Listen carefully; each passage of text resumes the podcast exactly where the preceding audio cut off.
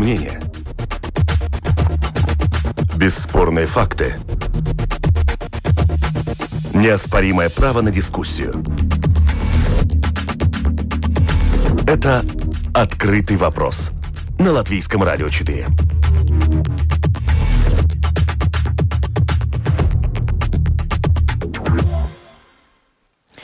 В эфире программа «Открытый вопрос», которую сегодня веду я, Оксана Донич. Я приветствую вас из студии Латвийского радио.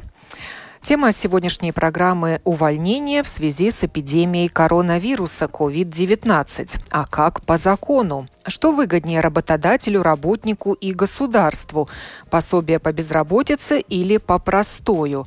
А если интересы сторон не совпадают – Уважаемые радиослушатели, пишите ваши истории, задавайте вопросы моим телефонным собеседникам на домашней странице Латвийского радио 4, выбирая в разделе программы «Открытый вопрос». А я представляю моих телефонных гостей. Это Дация Стивреня, руководитель консультационного центра Государственной инспекции по труду. Здравствуйте. Здравствуйте и Александр Мухлынкин, заместитель председателя Союза свободных профсоюзов Латвии, зампредседателя профсоюза Латвийской железной дороги. Здравствуйте. Добрый день. Кризис, вызванный распространением коронавируса COVID-19, вынуждает работодателей принудительно отправлять работников в отпуск, неоплачиваемый в том числе, или увольнять их – Волна массовых увольнений прокатилась по крупным латвийским предприятиям. Работодатели расторгли трудовые отношения с сотнями своих работников. Национальный авиаперевозчик Baltic уволил около 700 человек. Свежая новость. Сегодняшняя аэропорт Рига рассматривает возможность уволить около 500 человек и сейчас готовится к переговорам с профсоюзами.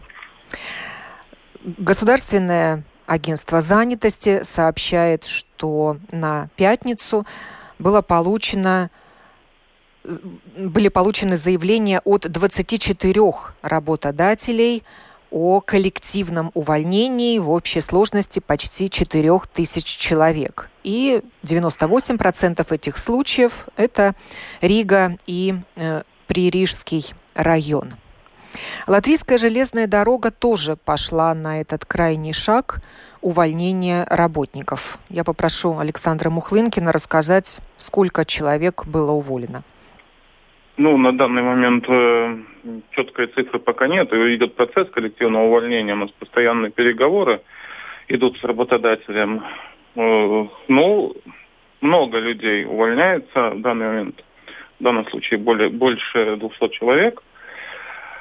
Процесс начался до начала э, карантина, э, введения чрезвычайного. Э, об этом мы уже говорили. Железная дорога проинформировала профсоюз в январе месяце. Процесс был связан с существенным падением работы фактически железной дороги, перевозочного процесса. Переговоры тяжелые, продолжаются они постоянно, потому что действительно в данном случае надо смотреть э, по возможности э, первично возможно переквалификация, возможно э, найти возможность для человека трудоустройства в другой отрасли. Понятно, усугубилась ситуация в связи с э, чрезвычайной ситуацией, где многие предприятия, которые могли предложить работу на сегодня, сами вынуждены рассматривать вопрос. Что самое существенное, в, любом, вопро- в любых этих проблемах, это вопрос сохранения нормального разговора и между работником и работодателем с участием грамотного, например, профсоюза, который прекрасно понимает, что не цель в данном случае довести предприятие до банкротства, а максимально снизить риск человека, который теряет работу, остаться без средств к существованию. Потому что, ну, если нет работы, работодатель ну, не может обеспечить работой на данный момент. Такая же ситуация у нас у Союза свободных профсоюзов. Общая позиция, мы всегда говорим, говорили с правительством, когда говорили о необходимых деяниях в рамках э, введения чрезвычайного э, Ситуации? Ситуации о том, чтобы первично призвать э, и создать какой-то механизм, чтобы снизить именно процесс сокращения, это первое, чтобы сохранить рабочие места для людей, да, это в результате увидеть э, принято решение о пособии за простой для тех работодателей, которые реально, ну, у которых нет работы, у которых нет финансового потока, которым они должны заплатить людям зарплату. То есть это они не могут выполнить свои обязательства перед тем работником, э, которого не, на сегодняшний день им не нужен, но в будущем он может им понадобиться. Но на железную Второе, дорогу не видели, распространяется это предложение, э, эта форма помощи. На железную дорогу, как э, государственное предприятие, и у которого э, это был связан коллективный процесс, начат раньше, не распространяется, но существует, например, предприятие, как Элэкспрессис, которое занимается обслуживанию международных пассажирских перевозок по железной дороге, на, на них, на проводников это распространяется, потому что э, к ним относилось тот запрет на организацию международных э, перевозок, который был принят государством. Это предприятие Алэкспрессис обратило, должно обратиться в ВИД соответственными документами э, о том, чтобы это пособие при, рассмотреть. Я э, спрошу Второе, сейчас... Что мы спросили, э, я... я хочу закончить да. фразу.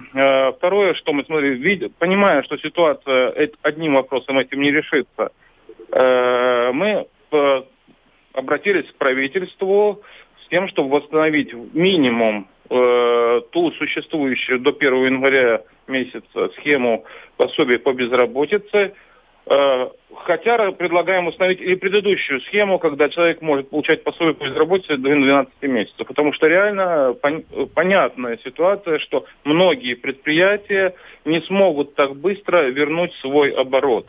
И многие будут вынуждены увольнять человека. И сможет ли человек в течение ближайшего времени, настолько короткого времени, найти работу, уверенности в этом полной нету, поэтому необходимо со стороны государства принять такие шаги, чтобы люди, которые остались без работы, были на больший срок обеспечены возможностью обеспечить свое существование, э, обеспечить свои семьи, свое домашнее хозяйство. Я обращаюсь к Дации Стиврене из Госинспекции по труду. Что это за форма увольнения, коллективное увольнение? Это что-то новое или она и раньше существовала? И в чем особенности такого заявления? Э, коллективное увольнение – это ничего нового, и раньше существовало такое понятие. Эм, это понятие связано с общим числом увольняемых людей на предприятии, да, э, и как бы оценивается общее число, которые людей идут под увольнение, из этого как бы вытекает, это является коллективное увольнение или просто уменьшение численности работников. А каким должно быть это число? Э, числа в случае коллективного в зависимости увольнения. от э, общего числа работающих работников. Но если мы говорим о больших предприятиях, если, например, на предприятии эм, работает хотя бы 100 людей, но не более 300 людей, когда увольняется 10%, это уже считается э, коллективное увольнение. Да? Если работает 300 работников и более, увольняется хотя бы 30 работников, это тоже уже э, считается коллективное увольнение. То есть несколько десятков работников да. это уже коллективное увольнение. Да. Как мы видим, сейчас уже увольняют сотнями. А в таком случае кто пишет заявление и в какой форме, и, и как объясняется причина увольнения?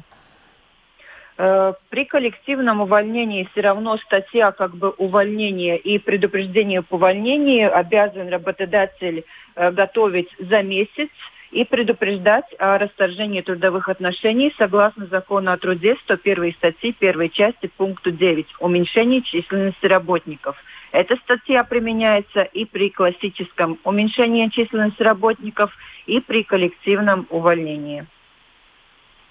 И в течение месяца работник продолжает получать свою прежнюю зарплату? В классическом виде, да, в течение месяца работник продолжает работать, сохраняется у него заработная плата, и только по истечению месячного срока уже тогда расторгаются с работником трудовые отношения. Просто э, также на практике стороны могут договориться, что не соблюдается месячный срок, да, но это должна быть отдельная договоренность между работником и работодателем, и статья увольнения все равно э, остается закон о труде, 101 статья, первая часть, пункт 9. Это заявление о коллективном увольнении пишет работодатель и подает его в Госагентство занятости?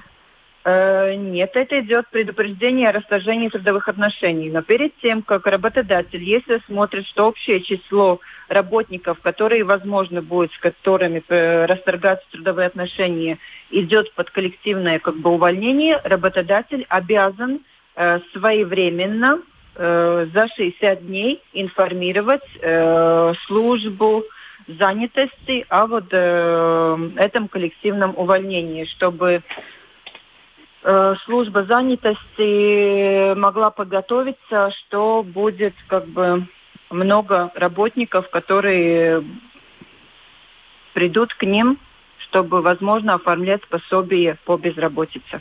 То есть это процесс не быстрый, и вот в случае э, аэропорта Рига сказано в пресс-релизе, что до 1 июня завершится процесс коллективного да. увольнения работников. Но всех их ждут обратно после того, как ситуация наладится. Да. У Александра Мухлынкина с Латвийской железной дороги спрошу, а какое основание работодатель, вот ЛДЗ, указала в своем ну, я бы хотел упомянуть, заявление, я не знаю, как коллега предложение уволить работников. Да, извиняюсь. Э, как хотел упомянуть, что, как уже указал работник э, службы занятости, что коллективное увольнение – это не отдельный повод для увольнения.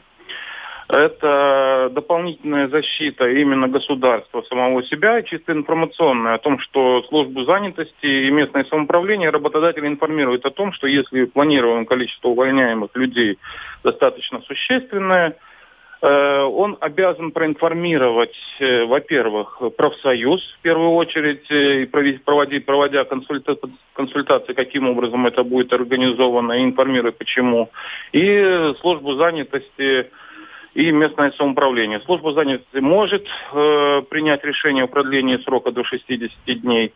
Э, иногда они принимают, не всегда это вопрос происходит.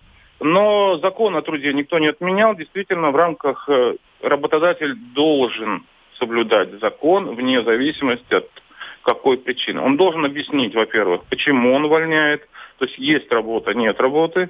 Если это соглашение сторон то есть статья 114 это соглашение сторон, где это должно быть обоюдное добровольное соглашение сторон. Если они договариваются с работником о расторжении на следующий день, то есть не по вине работника, то мы всегда рекомендуем своим членам профсоюза о том, что необходима возможность пособия по увольнению должно быть оговорено э, в этом соглашении потому что статья 114, очень часто люди попадают э, в проблему в том, что когда увольняют по статье 114, это соглашение сторон, и если в этом соглашении не оговорены все условия выплаты работодателей, иногда бывает, что работодатели не соблюдают ну, не, не то, что не соблюдают, они соблюдают норму закона, но не выплачивают пособие по увольнению. То есть экономят какие-то определенные деньги, потому что по сокращению, в зависимости от стажа, они должны выплачивать до четырех месячных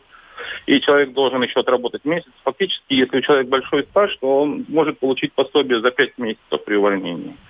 Это если по сокращению штата он уволен? Это если по сокращению штата, но, как коллега упомянула о том, что могут стороны договориться, договориться могут только по статье 114 закона о труде соглашение сторон, где в этом соглашении должно быть четко оговорено, э, с какого числа расторгаются трудовые отношения по соглашению сторон и какие обязательства работодатель выплачивает.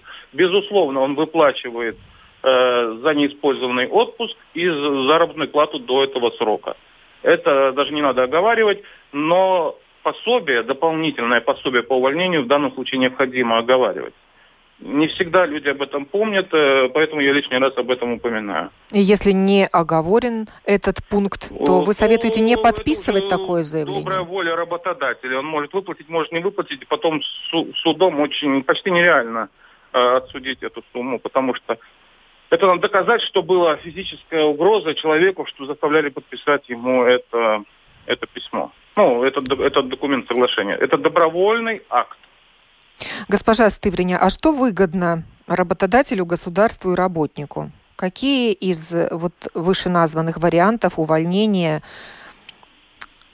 более ну, правильные? Если мы, если мы говорим о выгоде, то, конечно, ни, ни одной, ни второй, ни третьей стороне не выгодно вообще увольнение. Выгодно продолжать все-таки трудовые отношения до последнего, да, э, рассматривая все, все возможные варианты, чтобы все-таки э, обеспечить работника работой или договариваясь о неполном рабочем времени э, и продолжая все-таки эти трудовые отношения.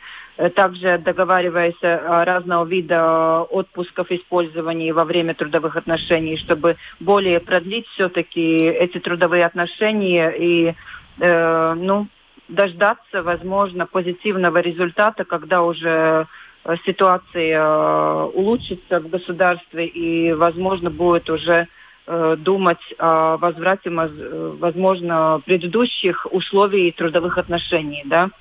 Все-таки расторжение трудовых отношений – это крайняя мера, когда уже как бы предприняты разные варианты, рассмотрены, и все-таки работодатель не может обеспечить работника работой, и тогда уже идет предупреждение о расторжении трудовых отношений, уменьшении численности работников. Относительно обоюдного согласия хотелось бы упомянуть, что закон о труде э, при расторжении трудовых отношений по обоюдному согласию не предусматривает никаких пособий по увольнению. Да? Э, обоюдное согласие, э, то, что истекает из трудовых отношений, подразумевает только обоюдное согласие о расторжении трудовых отношений. Если в обоюдном согласии дополнительно включается условие, например, по выплате пособия по увольнению, да, то это уже истекает из гражданского закона. И в случае, если работодатель все-таки не выполняет пункт из э, заключенного соглашения, э, не выплачивает, например, пособие по увольнению, то дальше уже работник имеет право обращаться через суд и решать вопрос по выплате этого невыплаченного пособия по увольнению только через судебные инстанции. У Александра Мухлынкина спрошу, вы все-таки не ответили на мой вопрос, а Латвийская железная дорога как увольняет своих работников? По какой статье? Латвийская железная дорога, ну, разные ситуации в данном случае, насколько мне известно. Э, где-то проходит процесс сокращения, где-то увольняют по соглашению сторон. Действительно, мы рекомендуем своим членам профсоюза, которые обращаются, мы всем говорим, перед тем, как подписывать любой документ, который вам предлагается, обратитесь либо в профсоюз за консультацией, у нас очень достаточно серьезный юрист, который может проконсультировать человека, чтобы человек понимал, какой документ он подписывает и какие последствия за этим следуют. Хорошо, если на рабочем месте есть профсоюз, а если его нет? У нас телефон есть, для этого мы э, работаем онлайн постоянно, и наш юрист постоянно э, у нас он проводит консультации и по телефону. Можно ли обратиться в профсоюз, не Члену свой профсоюз? железнодорожников, профсоюзу, профсоюзному юристу железнодорожников, э, любому другому члену профсоюза другой отрасли может обратиться к своему либо председателю профсоюза существующих. У нас 20 отраслевых профсоюзов существует в УБАСе, э, в Союзе свободных профсоюзов. Э, либо к председателю профсоюза, либо к правкому. Ну, мы считаем, что достаточно грамотные председатели правкомов, и они должны консультировать своих членов профсоюза. Если человек считает, что он сам грамотный и не считает, что ему нужна защита профсоюза, к сожалению, это его, его выбор. Если в этой отрасли нет профсоюза отраслевого, то негде искать правды? Ну, правду всегда можно искать. Может ли юрист э, вот, Союза свободных профсоюзов ответить на вопросы человека, который Но вообще-то его не состоит в профсоюзе. профсоюза. Для этого есть остальные, другие свободные юристы в свободном рынке имеют право, возможности э, проконсультировать человека. Либо человек сам может попытаться э, изучить законы. Где искать правды уволенному? Сейчас, наверное, разрывается телефон в инспекции по труду. Госпожа Стыврине. Да, я хотела сказать, что трудовая инспекция всегда тоже как бы консультирует, консультирует и работников, да, является ли он членом профсоюза или не является, да. Э, также работодателей и всех э, интересующих лиц, которые интересуют, чтобы соблюлись нормы закона о труде и по увольнению, и по другим вопросам. Трудовая инспекция специально в это время открыла дополнительные линии консультативных телефонов, где люди могут э, звонить и задавать свои интересующие вопросы. Также имеют право проконсультироваться по поводу полученных документов – если существуют какие-то вопросы неясности по э, документу, да. Ну и как люди реагируют? Действительно у вас Ситуация, напряженная да. работа, сейчас очень много звонков звонков очень много, также электронных консультаций очень много и по увольнению, и по другим вопросам. Да. Относительно увольнений, то, конечно, есть работники, которые уже подписали документы, только тогда обращаются за помощью, когда часто уже не мож, нельзя помочь, да, разрешить конкретный вопрос тем более в тех случаях, если человеку предоставили обоюдное согласие, он подпись поставил, да, и, и все. Юридически она как бы имеет силу. Э, уже отозвать ее нельзя? Уже отозвать И пути назад нельзя. нет? Да, в том-то и дело. Из этого мы тоже как бы всегда говорим работникам, э, чтобы они очень внимательно читали документ, э, что им дается на подпись. Если они не уверены в сути этого документа, какие возможные последствия потом э, будут после подписания такого документа, их право сначала проконсультироваться по поводу этого документа, обратясь или к нам в трудовую инспекцию, электронно написав консультацию, или позвонить по консультативному телефону, или также в э, профсоюз обратиться за помощью, да, за, э, задать вопросы, э, чтобы своевременно могли как бы помочь в конкретной ситуации и не допустить таких случаев, когда человек подписывает как бы документ, который, может быть, ухудшает его социальные как бы гарантии, да, э, если тем более не предусмотрено в документе по увольнению, если мы говорим по обоюдному согласию пособию по увольнению, да, при нормальных обстоятельствах, если уменьшился объем работы, работ, работодатель не может обеспечить работой всех работников, значит, э, он как бы уменьшает численность работников, но э, работодатель такой как бы хочет бывает сэкономить, да, как бы с выплатой пособия. Из-за этого предлагает работникам такого вида обоюдное согласие, в которое не включает пункты, которые подразумевают э, выплату пособия по увольнению. Оговаривается ли в законе о труде форс-мажор? Нет, в законе о труде э, форс-мажор э, такие случаи не оговариваются. Если работодатель отправляет в отпуск человека, он имеет право отправить его в плановый отпуск, если этот отпуск был запланирован позже. Работник может отказаться? Э, в данном случае мы всегда как бы при создавшейся ситуации в государстве, мы рекомендуем всегда как бы говорить э, работнику с работодателем и наоборот находить компромисс. В данной ситуации принудительно работника нельзя э, отослать э, в любого вида отпуск или в отпуск без содержания или в ежегодный отпуск. Но если стороны договариваются, находят этот компромисс и более как бы э,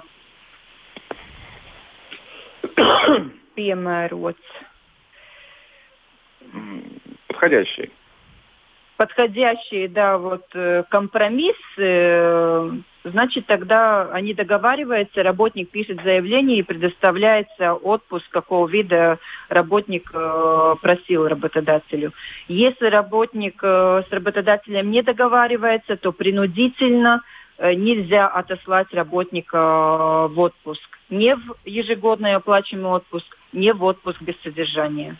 Профсоюз работников железной дороги столкнулся с такими случаями принудительных отпусков тем, и нежелания работников идти? Отпуск, э, в такой отпуск? Вообще в законе четко оговорено, что график отпусков составляется э, обычно в начале года, исходя из пожеланий, составляется работодателем, исходя с учетом пожеланий работников. Э, и он является документом, который несет определенную ну, нагрузку. Да? Э, не оговаривается о том, имеет ли право работодатель отправить заранее, то есть это является нарушением того же внутреннего документа.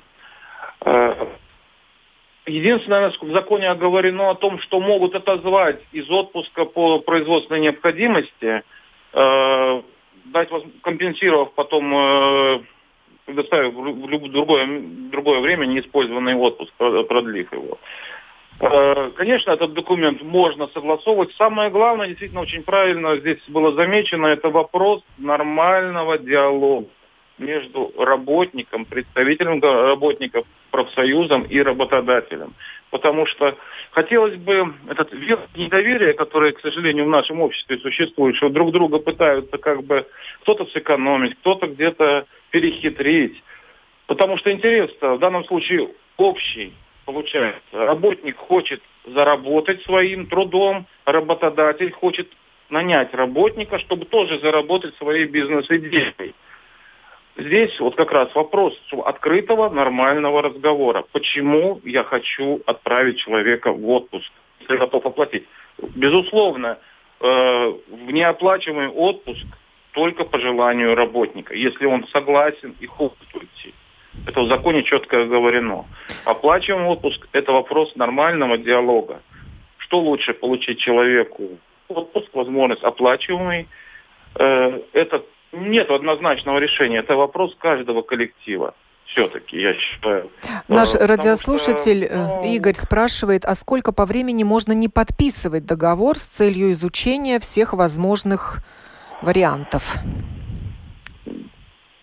Э, договор какой? Договор... Ну вот... вот согласие да, и расторжение? Ну, я не, не знаю, какой, видимо, какой работодатель предлагает. Не оговорен, по-моему, этот срок э, работодателем, но должен быть в любом случае должна быть соразмерность, да, то есть невозможно, если тебе документ дают, ну, как бы я, я думаю, что э, Понятно, человеку надо за консультацией. Ну, где-то неделю, я думаю, может быть, потому что если человек не является членом профсоюза, ему надо какое-то адвокатское бюро идти или в службу госзанятости написать вопрос, там загрузка есть, обратиться.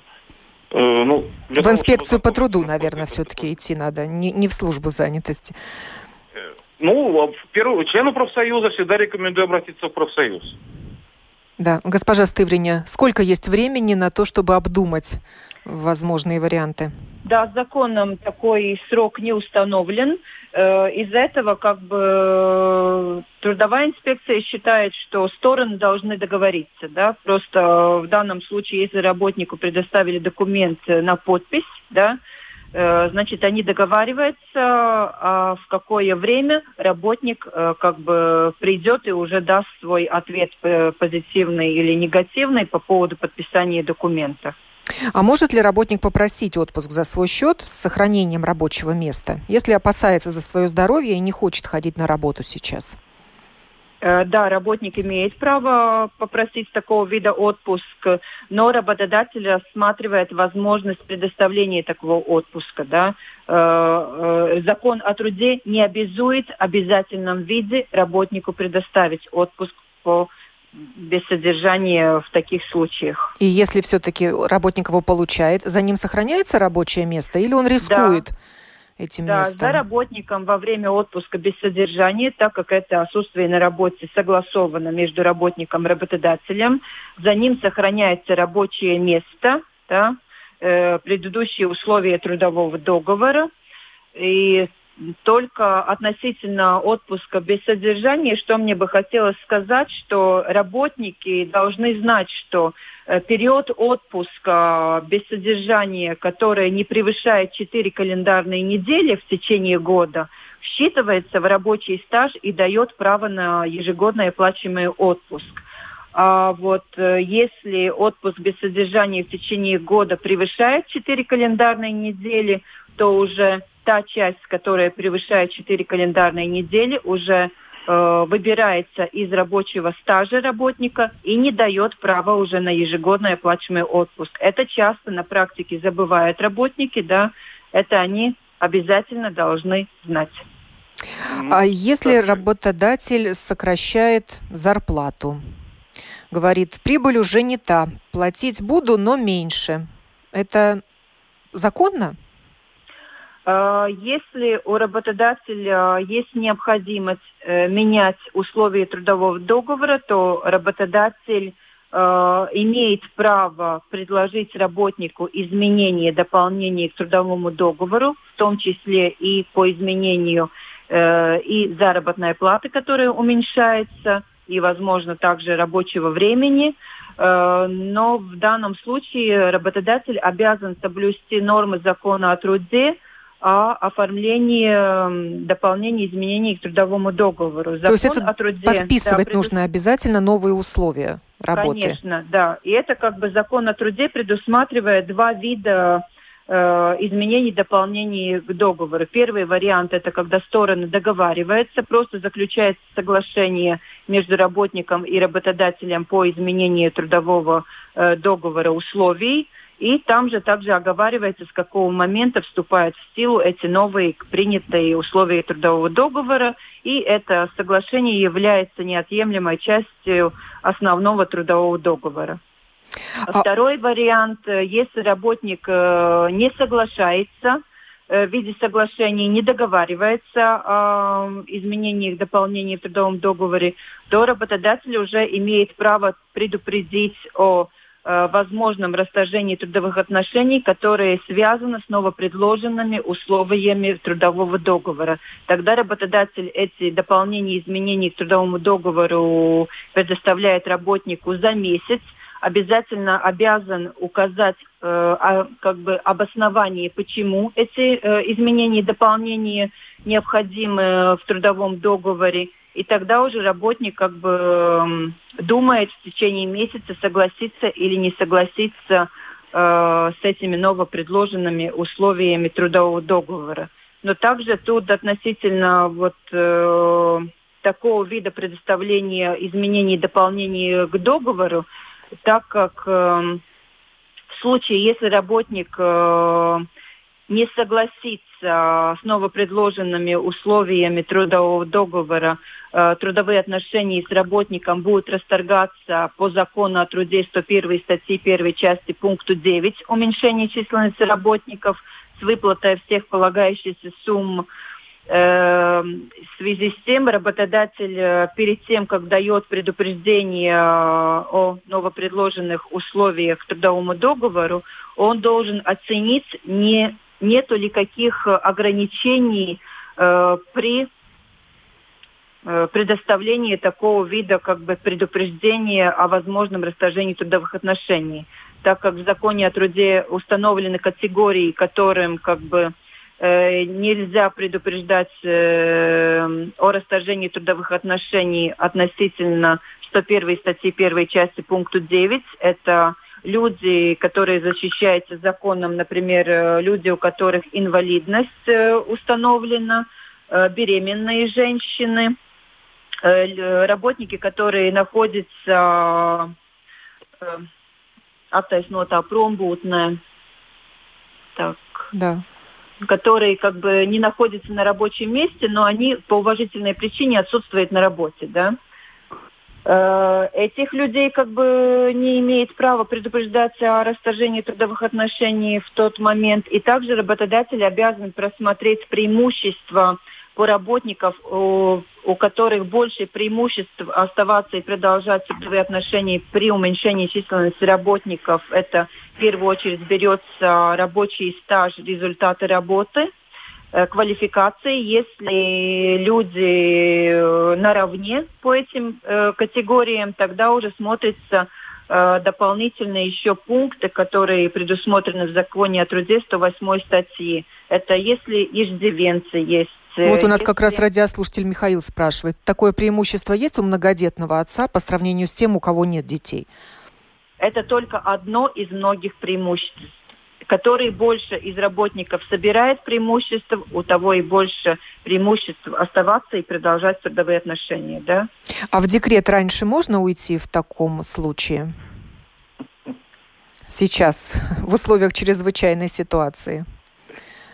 Но относительно, если вы декрет подразумеваете перед родовой и после родовой как бы больничной да, листы, да, да. то Пре- это решает, отпуск. То это, это решает э, врач, Медик. да, медик, у которого наблюдается беременная женщина. То есть это, это не вопрос работодателя. Это не запрос работодателя, конечно. Это о состоянии здоровья беременной женщины оценивает э, лечащий врач, у которого она находится под наблюдением. И если врач считает, что э, передродовой э, отпуск предоставляется ранее, да, значит, э, оно и предоставляется. Я прощаюсь с Александром Мухлынкиным. Спасибо вам за участие Если в нашем можно, телефонном разговоре. Да, что вы хотели добавить? Я хотел добавить, потому что вот то, что очень грамотно рассказали э, служба госзанятости насчет того, что работодатель, э, ухудшившая финансовая ситуация, предлагает снизить заработную плату работников. Э, слишком много мороки у работодателя пересматривать штатное расписание. Потому что реально человека принимают на конкретную работу. Всегда в данном случае можно договариваться о неполном рабочем времени. Тогда человек получает свободное время, тогда есть возможность э, заплатить за фактически отработанное время, если с работником такая договоренность э, достигнута. Э, потому что, как правильно здесь было сказано, иначе это происходит нормальный процесс сокращения штата. Просто так снизить заработную плату, потому что было бы не соверш... совсем неправильно. Мы со стороны профсоюза считаем, что это... Потому что работник все равно работодателю нужен. И время придет, э, когда работодатель будет искать работника, он не сможет найти его. С чем уже столкнувшись неоднократно. Да, я прощаюсь с Александром Мухлынкиным, заместителем председателя Свобод...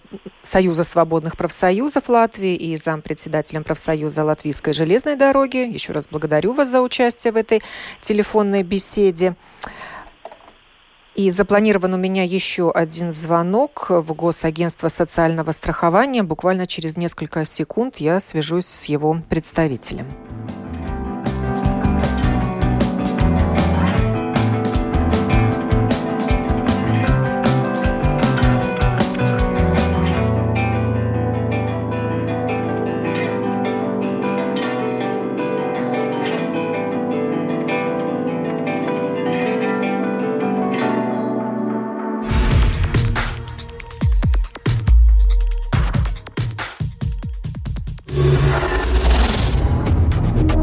Это «Открытый вопрос» на Латвийском радио 4.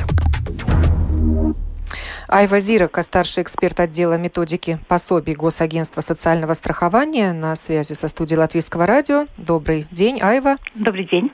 Есть у меня пара вопросов для э, агентства. Если человек получает пособие по простою, то что ему будут оплачивать, а что нет? О нюансах начисления прочих социальных пособий я просила вас рассказать. Ну, например, имеет ли он право на больничный? Да. Э, Одновременно не выплачивается пособие по болезни и пособие по, по случаю простоя.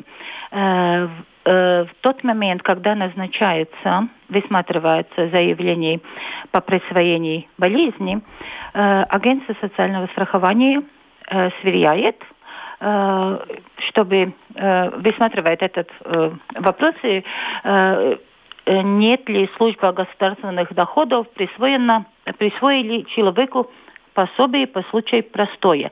Если это э, пособие э, присвоено, то агентство социального страхования не выплачивает пособие по болезни. Э, И э, н- новый такой решение э, на период кризиса, э, если период выплаты родительского, родительского э, пособия, да, этот период этого пособия заканчивается э, 12 марта этого года или позднее, но из-за обстоятельств, вызванных чрезвычайной ситуацией в стране, человек не может возвращаться на работу и получить доходы, тогда страховое агентство социального, э, так, тогда агентство социального страхования будет продолжать выплатить родительское пособие на основании э, заявлений. Но и э, это продолжение выплаты родительского пособия э, не будет э, присвоено в таком случае, да, э, когда э, человек будет получать пособие по простою. Э, итак, одновременно не можно получить пособие по болезни и пособие по простою, и одновременно э, не можно получить э, продолжение выплаты родительского пособия, да, и пособие по простою. Ну, Хорошая новость, что те, кто собрались выходить из отпуска по уходу за ребенком по да. достижении ребенком года или полутора лет, да. и, а выйти сейчас, можно сказать, некуда, угу. в связи с тем, что либо увольняются люди, либо уже работы не так загружено предприятие, то можно продолжать получать это родительское пособие. Э, если будет ли учитываться эти пособия по простою при расчете пособия по безработице, если человек все-таки решит уволиться или его уволят? Э, да, э, это время, когда человек получает пособие по случаю простоя, да, не является продолжительностью страхования лица, поскольку в течение этого времени взносы в фонд социального страхования не происходят да, но, но, э, что касается пособия по э, безработице, э, условия определения э, пособий и расчет средней заработной платы не изменился.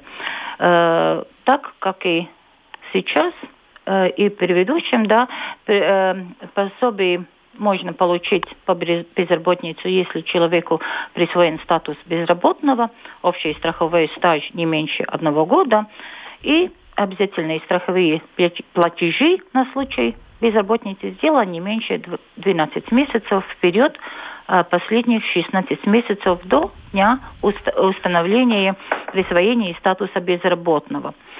Э, но есть так, что средняя заработная плата вычисливается от зарплаты за период 12 месяцев. Этот период заканчивается э, за два календарных месяца до месяца, когда присвоен э, статус безработного. Ну, например, если э, статус безработного присвоен сегодня, да, 7 апреля, то средняя заработ, э, заработная плата будет вычисливаться за 12 месяцев э, в период Э, с февраля предыдущего года до января этого года. Ну и, например, если человек э, получил это пособие по простою, да, в марте, ну, например, и потом э, э уволился, да, и в марте, апреле, и уволился, и этот статус безработного получил, то этот период, когда он получил пособие по простою, не будет влиять никак на э, зарплат, э, за, на среднюю заработную плату, э, от которой будет вычисливаться пособие по безработице. Если такой месяц будет э, включен, да, эти 12 месяцев, от которых рассчитывается средняя заработная плата, то, как и сейчас законодательство назначено, да, то э, вычисляя э, среднюю заработную плату, э, не, э, vidējās algas aprēķinā neiekļauj tos mēnešus, kuros persona nav pakļauta tātad bezdarba apdrošināšanai. Nu, не, не входит те месяца, а пособие по простую социальный налог не отчисляется? Я, да. И вычисляя, вычисляя заработную, среднюю заработную плату, этот месяц в среднюю заработную плату не, не, не, не учитывается. Да, не учитывается. И последний вопрос, да, Стиврине из госинспекции по труду. Угу. Если предприятие уже уволило своих работников, э, ну, может быть, не всех, имеет ли оно право на пособие по простую? пособие по простою, это вопрос как бы касается службы госдоходов, так как они присваивают такого вида пособия, да, и это как бы их вопрос. Может быть, кто-то уже поспешил это сделать, уволил работников, а потом вот приняли решение о пособиях по простою, что тоже, наверное, уволенных работников не радует. Но если человек уволен с работы, тогда э, пособие по простою не полагается. И предприятие уже не может на него претендовать, если работники Ой, уволены. Это не Нет, но те, раб, те работники, которые работают, э, относительно тех работающих работников, предприятия обращается в службу госдоходов с заявлением, и служба госдоходов оценивает, имеет ли право конкретный работник получать пособие по простою. Благодарю вас, Даца Стивриня, глава консультационного центра Госинспекции по труду, и Айва Зирака из Госагентства социального страхования участвовали в этой телефонной дискуссии, которую подготовила продюсер Валентина Артеменко, а провела ее я, Оксана Донич. Не отчаивайтесь, если есть вопросы, обращайтесь в Госинспекцию по труду или в отраслевые профсоюзы. И прежде чем подписывать бумагу о увольнении, внимательно ее прочитайте и обдумайте другие варианты, если вы не согласны с тем, что предлагает работодатель. Программу провела Оксана Донич. Хорошего дня.